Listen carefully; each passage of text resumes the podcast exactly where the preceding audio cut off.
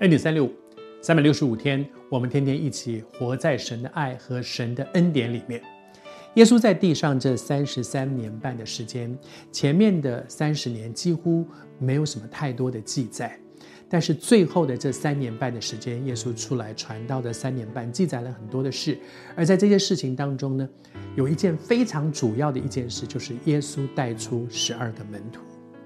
耶稣后来为我们受死。复活升天，而接下来呢？这十二个门徒，至少其中有十一位继续跟随着神给他们的托付，去完成大使命，把福音一代代的传承，以至于今天你我两千年后，我们还听得见这个福音。从人来看，耶稣是一个木匠的儿子，名不见经传，一辈子没有做什么太这个什么升官发财的事情。但是他带出了门徒，而这些门徒呢，传承了他的那个呼召，把福音传遍到地极。谢谢主，这是神的恩典。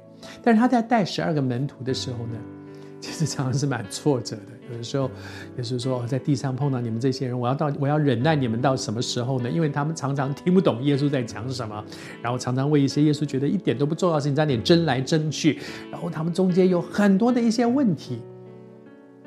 但是我想，那中间有一件很大的一件，让耶稣很挫折也很伤心的事，他们不认识。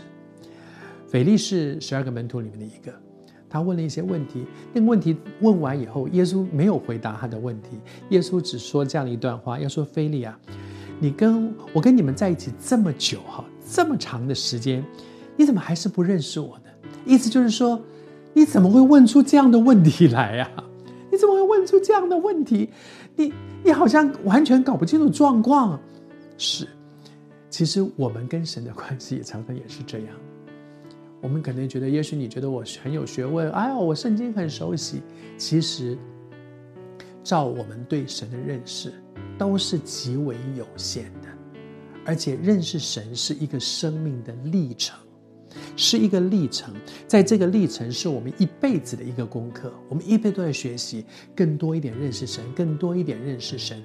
读圣经也是这样啊。去年我读完一遍圣经，然后今年再读这一遍圣经，你就发现，哎，去年有一些我不大懂的，不知道那在说什么，今年好像多懂一点。明年再读又多一点。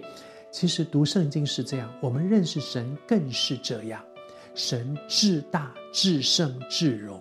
如果我们以为我已经认识神了，然后用我对神的认识去批评这个批评那个，求主光照我们，让我们看见，照我们所当知道的，其实我们还是不知道。我们对神知道的太有限了，存着一个谦卑的心，一点一点，每一天跟主说：“主啊，我渴望更多认识你，我渴望在今天所经历的事上去经历神，去认识神，读圣经。”帮助我认识神，在生命的经历里面帮助我认识神，求神恩待我们。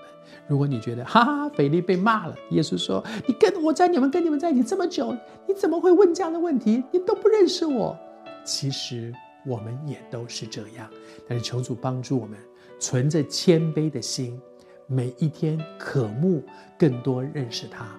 我们走在一个认识神的旅程当中。